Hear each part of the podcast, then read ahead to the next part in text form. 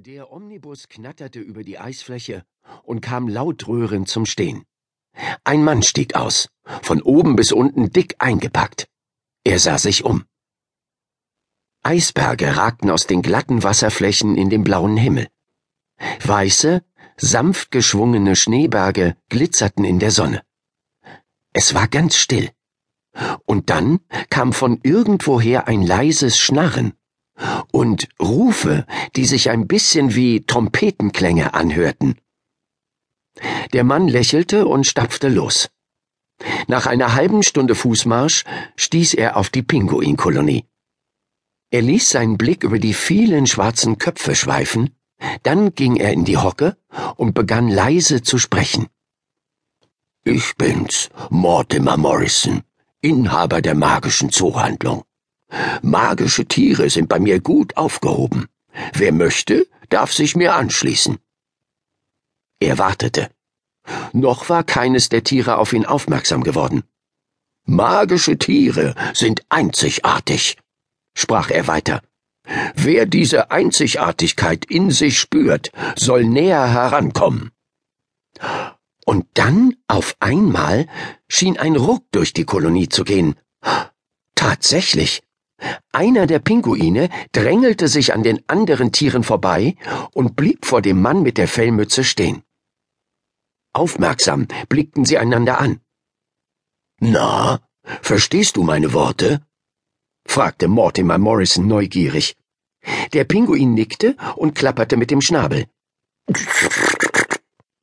Äh, versuch es doch mal, ermunterte ihn Mortimer Morrison schnarrte der Pinguin und holte Tiefluft. Ich wusste gar nicht, dass es noch jemanden gibt, der meine Sprache spricht, sagte er zögernd. Er hob den rechten Flügel und deutete hinüber zu der Kolonie, wo die Tiere dicht an dicht standen. Ich habe mich so einsam gefühlt. Eine Träne rollte über seine schwarze Pinguinbacke.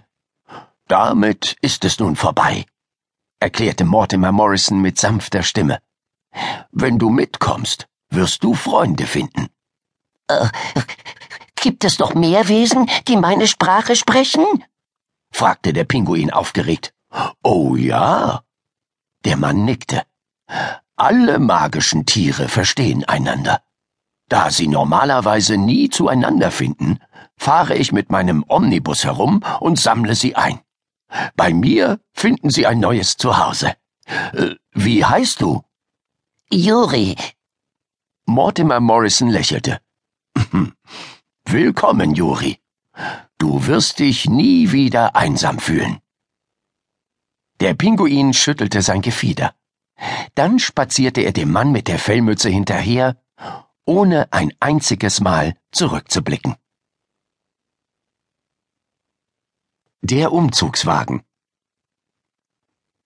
Ah, aua, Mist! Ach. Mit Karacho donnerte Benny die Lerchenfeldstraße hinunter und landete mitten in einem Rosenbeet. Es war der letzte Tag der Sommerferien, und endlich hatte es Benny mal geschafft, sich vom Radio loszureißen. Dort lief sonst jeden Nachmittag seine Lieblingssendung, die dritte Dimension. Heute nicht. Heute hatte er endlich das Skateboard aus dem Keller geholt, das ihm Onkel Johnny zu Ostern geschenkt hatte.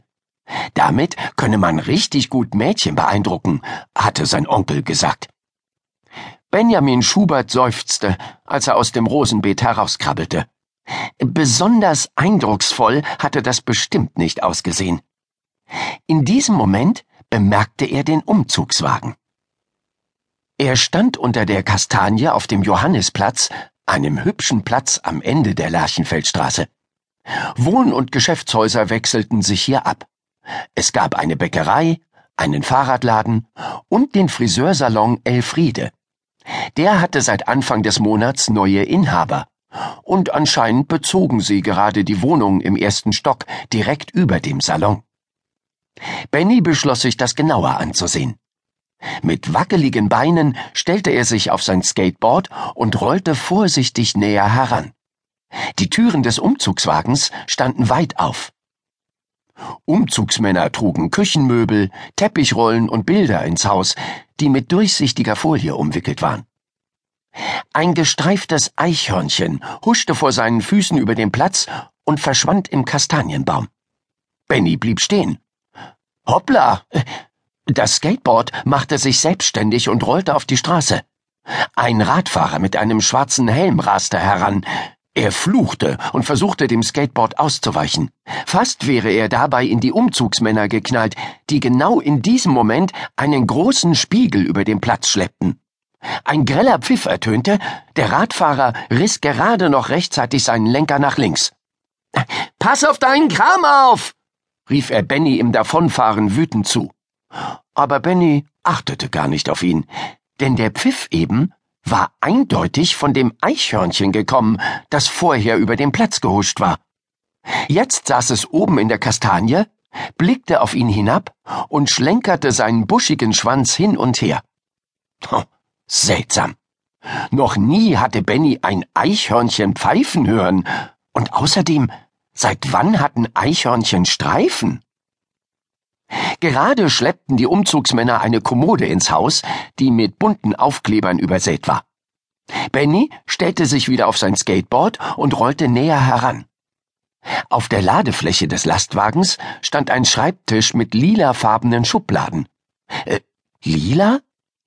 Als einem der Umzugsmänner ein Kinoplakat mit der Aufschrift Nacht der Vampire aus den Händen fiel, stand für Benny fest, da drüben zog ein Mädchen ein. Er zuckte mit den Schultern und machte sich endgültig auf den Heimweg. Einen Freund, den hätte er gut brauchen können, aber ein Mädchen? Hm, nein, danke. Benny fuhr langsam die Lerchenfeldstraße hinauf nach Hause. Plötzlich hörte er ein Zischen. Es kam direkt aus der Hecke. Was war das? Benny stieg vom Skateboard und setzte ganz leise eine Fußspitze vor die andere. Im ganz leise sein war Benny sehr gut. Vor der Hecke ging er in die Hocke. Er starrte in die dunkle Höhle aus Blättern und Ästen und zuckte zusammen. Vor ihm lag eine Schlange. Eine richtige, lebendige Schlange mit olivgrünen Schuppen. Sein Herz klopfte schneller. Die Schlange hatte tiefbraune, wachsame Augen. Sie öffnete den Mund, eine Zunge schnellte nach vorne. Die Mundhöhle war blauschwarz. Benny zitterte so sehr, dass er es kaum schaffte, zurück zur Straße zu schleichen. Als er endlich bei seinem Skateboard angekommen war, gab er Gas. Mit dem Beschleunigen hörte er erst auf, als er zu Hause war.